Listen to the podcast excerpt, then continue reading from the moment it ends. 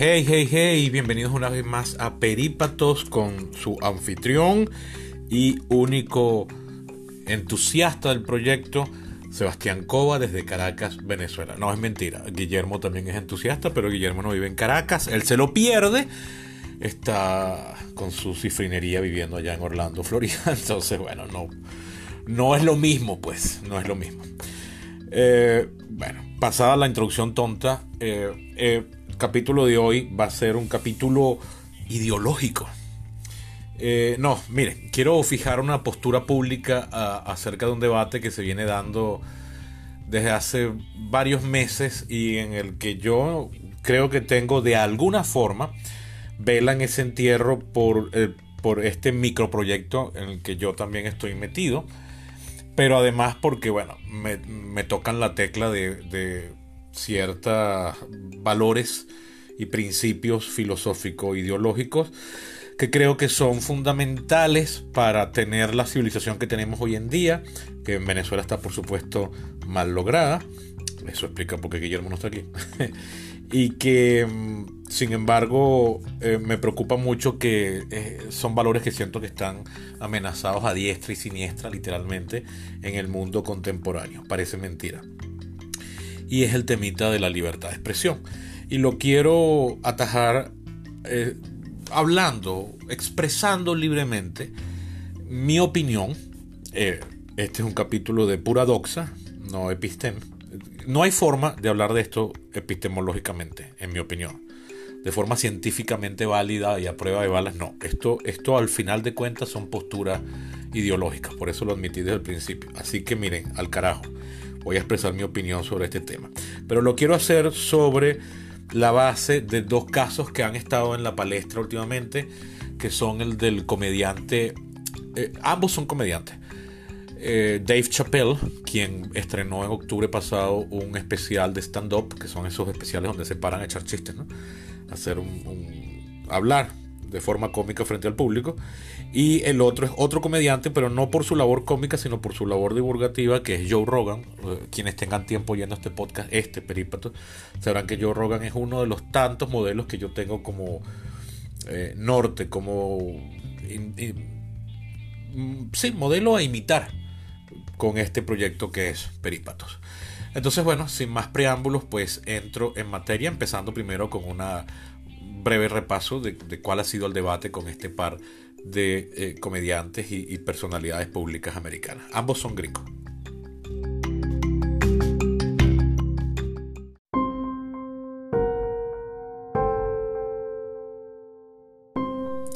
Bien, eh, quienes quieran saber con detalle el, escándalo pueden, bueno, buscarlo en Google, pero por supuesto haré aquí un breve resumen para poder argumentar. Los dos implicados en el escándalo, Dave Chappelle y Joe Rogan, comediantes nacidos a principios de los años 70, Rogan tiene 53 años, Dave Chappelle creo que tiene 49 o 48 por ahí. Han estado en el candelero de Chappelle por una serie de stand-up specials que filmó en exclusiva para Netflix. El más reciente fue publicado en octubre del año pasado, que han sido acusados de ser transfóbicos. ¿Por qué? Porque Dave Chappelle hace chistes derivados de su reflexión acerca de lo que implica ser una mujer trans.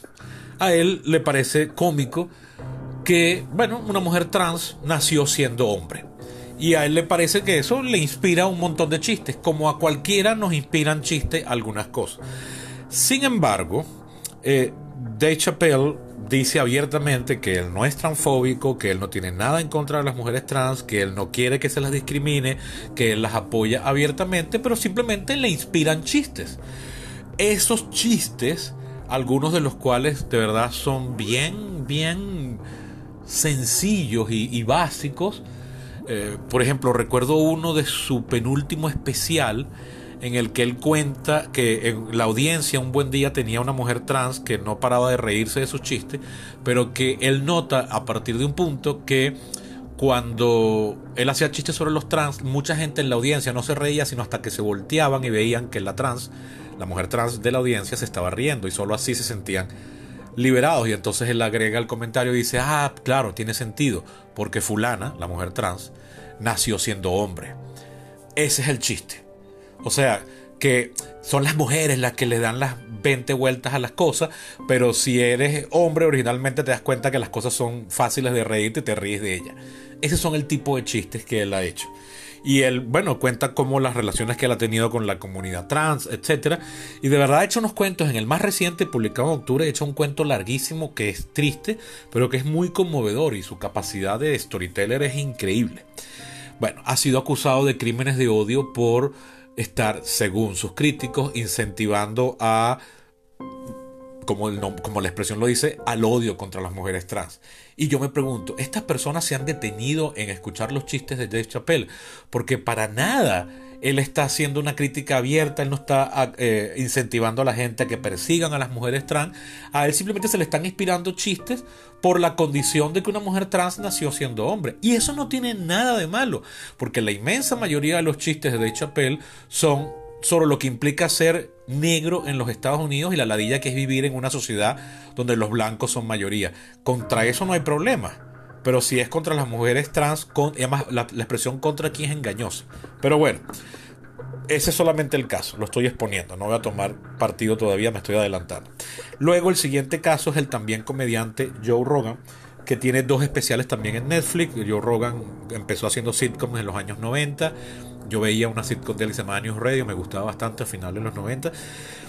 Eh, luego ha hecho una carrera de comentarista deportivo en, lucha mixta. Y bueno, tiene hoy, hoy, en día, para el día hoy, enero 2022, tiene el podcast más exitoso de los Estados Unidos. Era un podcast que salía originalmente por YouTube hasta finales de 2020, cuando después de habérselo vendido por 100 millones de dólares, sale exclusivamente por la plataforma Spotify. Eh, quienes tengan tiempo oyendo mi podcast sabrán que el podcast de Joe Rogan, que se llama The Joe Rogan Experience, es uno de los varios modelos que me inspiran a mí para hacer este podcast llamado Perípatos, porque me gusta muchísimo la franqueza y la, apertura con la que se habla en ese podcast de Rogan. Bueno, a Rogan se le acusa de estar también incentivando en parte al odio y en parte a la desinformación por estar abriendo su podcast a la participación de personas, eh, en, por un caso, personas antivacunas, que Joe Rogan no es antivacuna, de hecho está vacunado, y eh, por haberle servido también de plataforma a personajes siniestros y desagradables como Alex Jones, que es un comentarista y notorio conspiranoico americano, quien en abril de 2020, si mal no recuerdo, estuvo invitado en el podcast. Para que se den una idea de por qué es desagradable que haya invitado a Alex Jones. Bueno, para los venezolanos piensen en un Mario Silva y yo, y yo creo que ya se están dando una idea, pero de derecha. Ahora, les pongo un caso concreto. Ustedes recordarán que en diciembre del 2012 hubo uno de estos tantos tiroteos escolares en los Estados Unidos. Uno de los tantos. Este tuvo lugar en una población llamada Sandy Hook en el estado de Connecticut y tuvo lugar en un preescolar. Y murieron varios niños pequeños de edad preescolar. Bueno, según Alex Jones, todo aquello fue un montaje del gobierno de Obama para poder justificar la eliminación de la segunda enmienda, que es la que garantiza el derecho a la posesión de armas. Y desde su podcast, el de Alex Jones, no el de Joe Rogan, eh, Jones incentivaba a sus escuchas a buscar a estos supuestos padres que en realidad eran actores pagos para confrontarlos y exponerlos frente a la verdad de que en realidad no ocurrió tal asesinato. Un loco de mierda. Imagínense ustedes perder a su hijo de 3, 4, 5 años de edad en un tiroteo en un preescolar y que 2, 3, 4, 5 años después se te aparezca un loco en la calle a decirte que tú eres un actor pago y que nadie va a creer tus mentiras. Tiene que ser horrible. Y esa es solo una de las cosas horrendas que Alex Jones ha eh, esparcido por, su, por sus plataformas que se llama Infowars, o sea, la guerra de la información. Él también ha sostenido la idea de que, eh, por supuesto, de que Donald Trump ganó las elecciones, de que eh, Hillary Clinton formaba parte de una conspiración mundial de pederastas y que desde una pizzería de la ciudad de Washington era donde se comercializaban los niños para vender. Entonces imagínense aquella pobre pizzería a la que le caían los locos escuchas este podcast. De verdad el tipo es desagradable. Pero Joe Rogan lo entrevistó un día en su podcast para discutirle todas estas ideas y ver, pana, o sea, tú estás loco y qué pasa. Bueno, ahora aparentemente el simple hecho de haberlo invitado ya es promocionar las ideas que Alex Jones defiende. Y miren que Alex Jones me parece abiertamente una persona completamente desquiciada y súper, eh, no peligrosa, sino dañina, que no es exactamente lo mismo. Pero está en su derecho de expresar sus ideas por más horrendas que sean. Y me parece tristísimo que esté esparciendo ideas como esa. Pero considerar que Joe Rogan es prácticamente un criminal por estar dando espacio a estos invitados con los cuales discute y a los cuales les debate fuertemente, pues, ¿cómo va a ser eso incorrecto? Pero bueno, ok, una vez más estoy tomando partido adelantadamente. El, el candelero de la semana es porque en algún punto del año pasado, o creo que comienzos de este año, Joe Rogan tuvo de invitado a un tal Robert Malone, que es un investigador que trabajó en las eh, nuevas, en las investigaciones que condujeron a las nuevas vacunas de ARN mensajero, que es, la tecnología innovadora que utilizan las vacunas de Moderna y de Pfizer, que es una nueva, un nuevo desarrollo tecnológico muy prometedor para poder desarrollar diferentes tipos de tratamiento que podría abrir las puertas a, la cura de un montón de enfermedades que hasta el día de hoy son incurables. Bueno, este tal Robert Malone, después de haber trabajado en estas investigaciones, hoy en día considera que no es em, recomendable darle estas vacunas a personas jóvenes. Mucha gente lo ha criticado, muchos investigadores con criterio lo han investigado, dicen que sus eh, opiniones no tienen fundamento. Bueno, como el hecho de que Joe Rogan le dio espacio en su podcast. Y miren, yo estudié biología y por más que no haya sentido en los argumentos de Robert Malone, yo considero que este tipo tiene más credenciales que yo para opinar al respecto. Que su opinión es una mierda y que lo que está diciendo no tiene sentido, no le quita las credenciales a Robert Malone.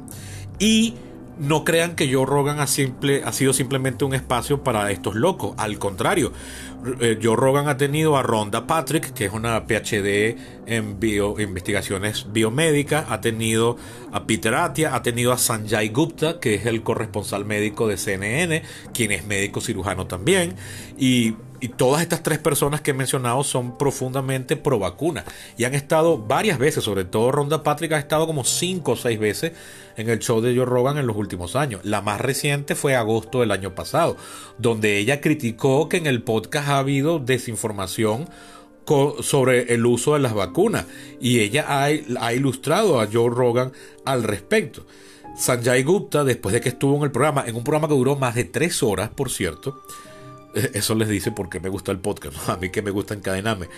Eh, Sanjay Gupta escribió una columna en CNN donde él dice que la experiencia fue bastante válida y tuvo una buena oportunidad de discutir y de corregir algunos errores que él concebía que habían sido eh, regados en ese podcast, en el podcast de Joe Rogan. Entonces, bueno, esos son los hechos. Dos comediantes, dos divulgadores que han sido acusados, en mi opinión, injustamente, de no ser lo que se les acusa hacer. En el siguiente sección voy a tomar ya abiertamente postura, aunque bueno, la pueden entrever porque me fui adelantando a medida que iba explicando los casos.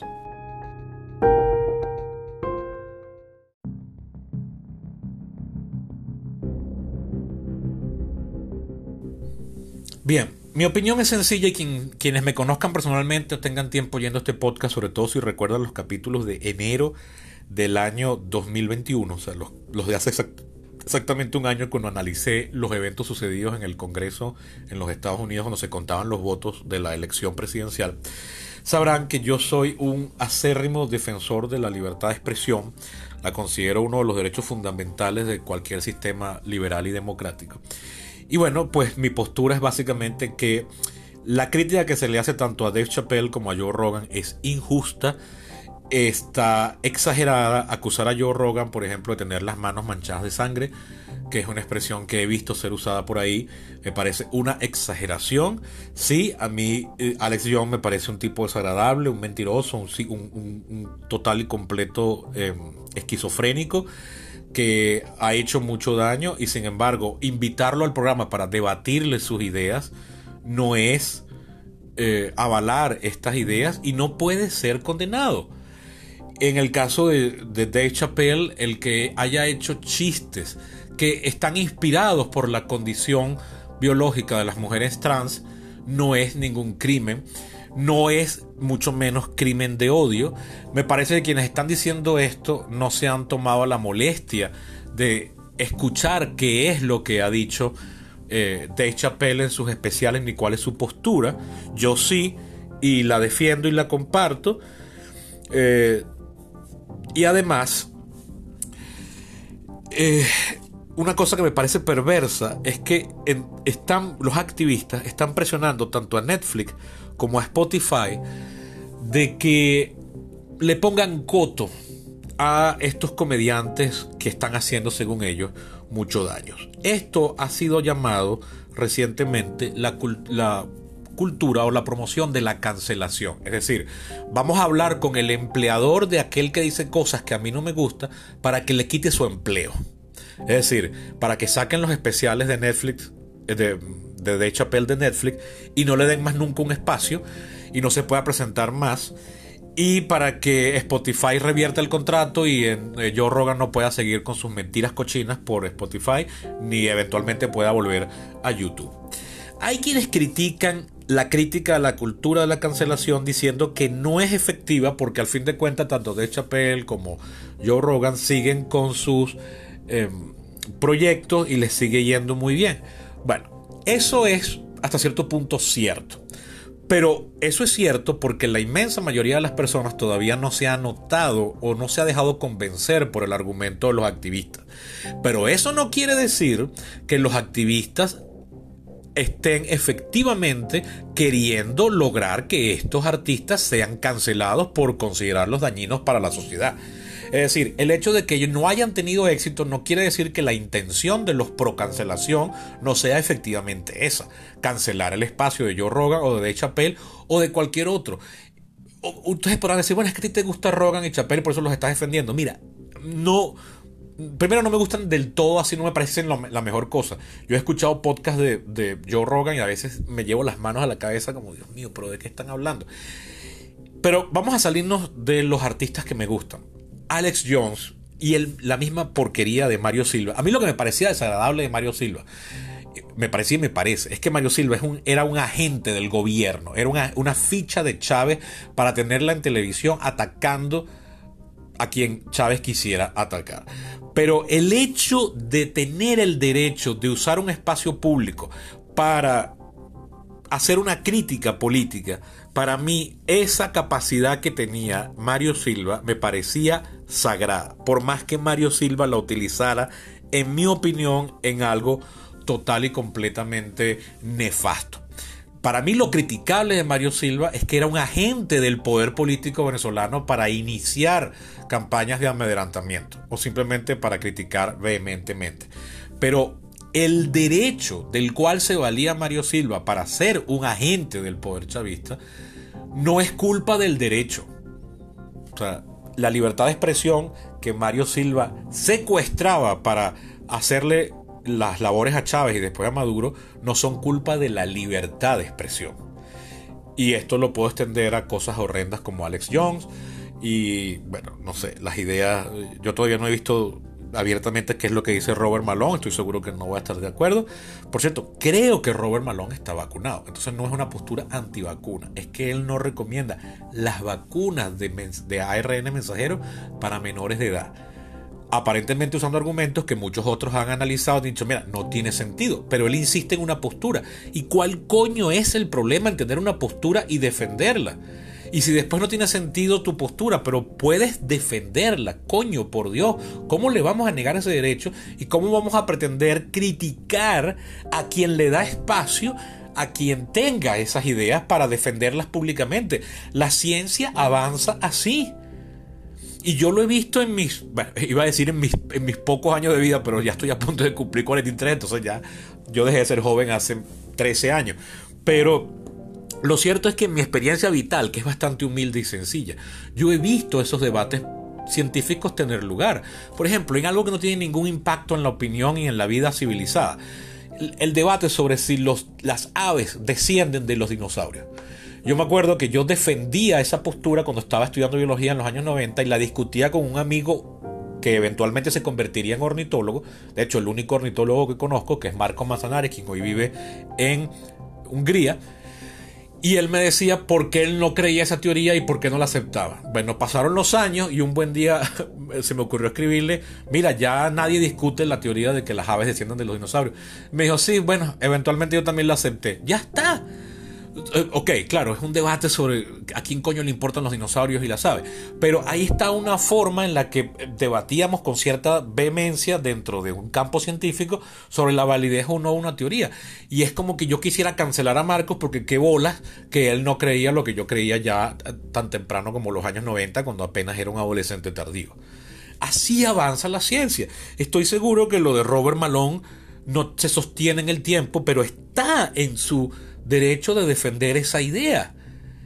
Y no es que Joe Rogan anda por la calle incentivando la violencia contra los que están vacunados. Él mismo está vacunado. Y él mismo ha dicho, yo no soy una autoridad científica. Él tiene una idea que yo no comparto, que es que la idea, la gente joven y sana no debería vacunarse, que es perder el tiempo.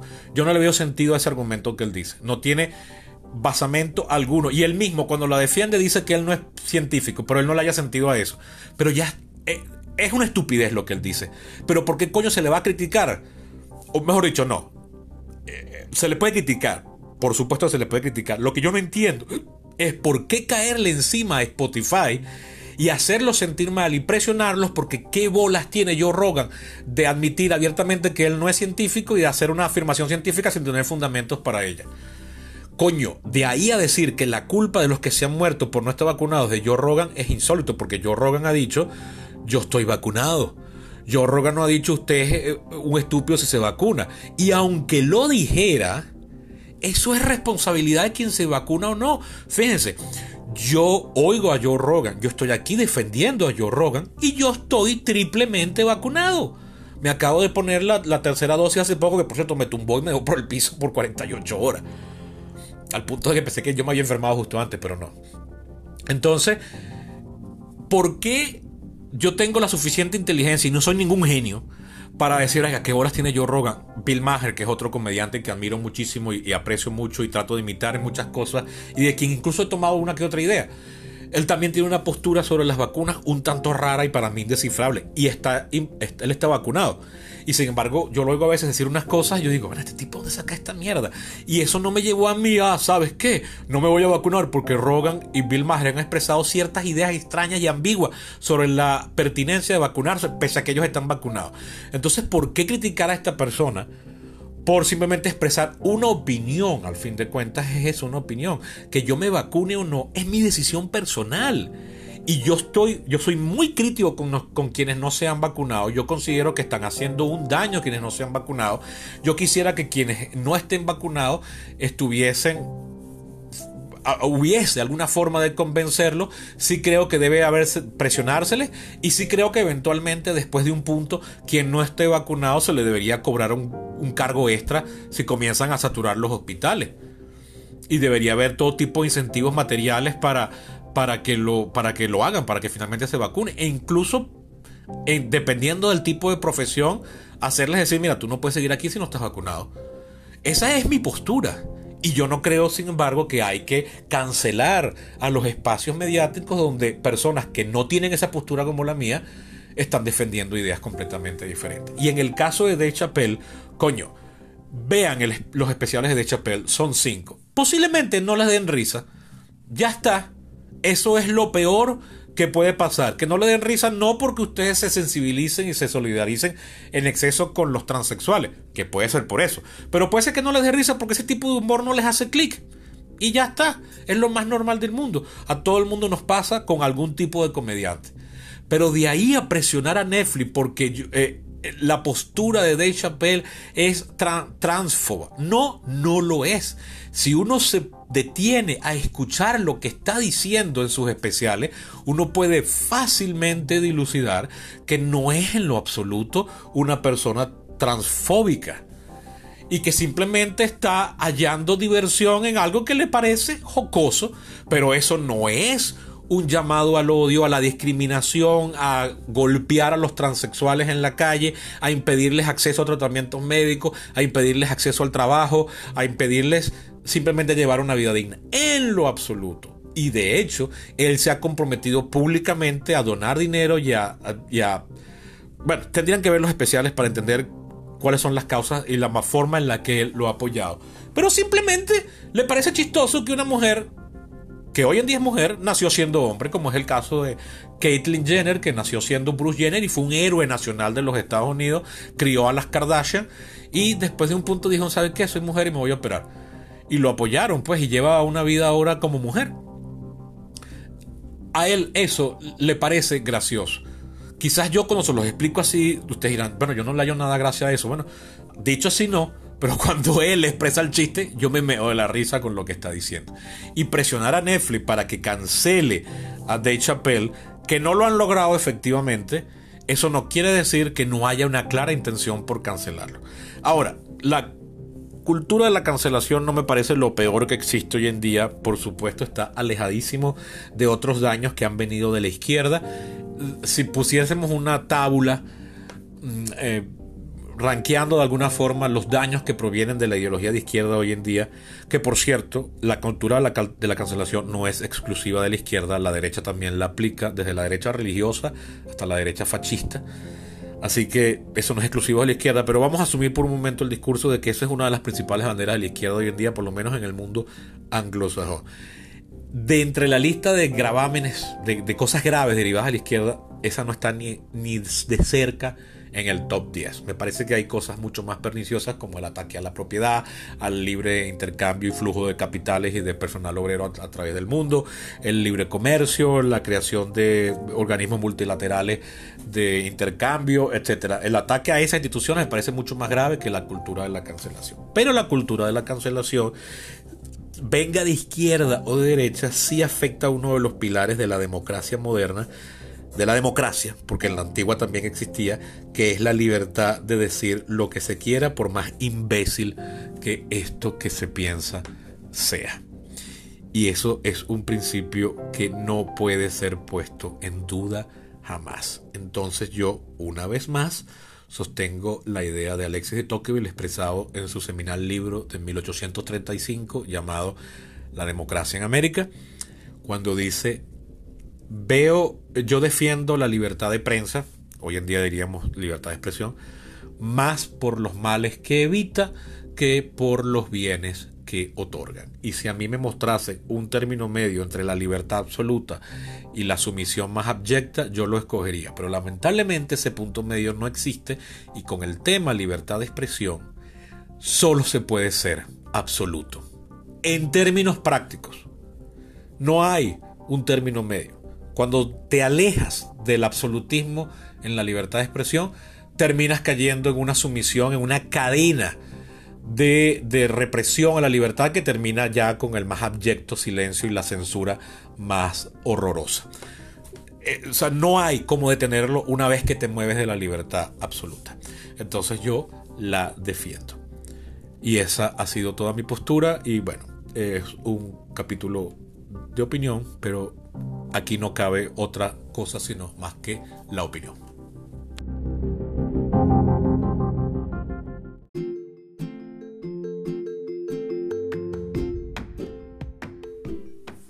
Bien, eso ha sido todo por hoy. Este cierre es simplemente para recordarles que este podcast se mantiene en el tiempo gracias a su apoyo económico. Pueden hacerlo por tan solo un dólar mensual visitando mi Patreon. Se escribe Patreon, como suena, patreon.com slash perípatos. El enlace está aquí en la cajita de diálogo de este capítulo en la plataforma donde me estén oyendo.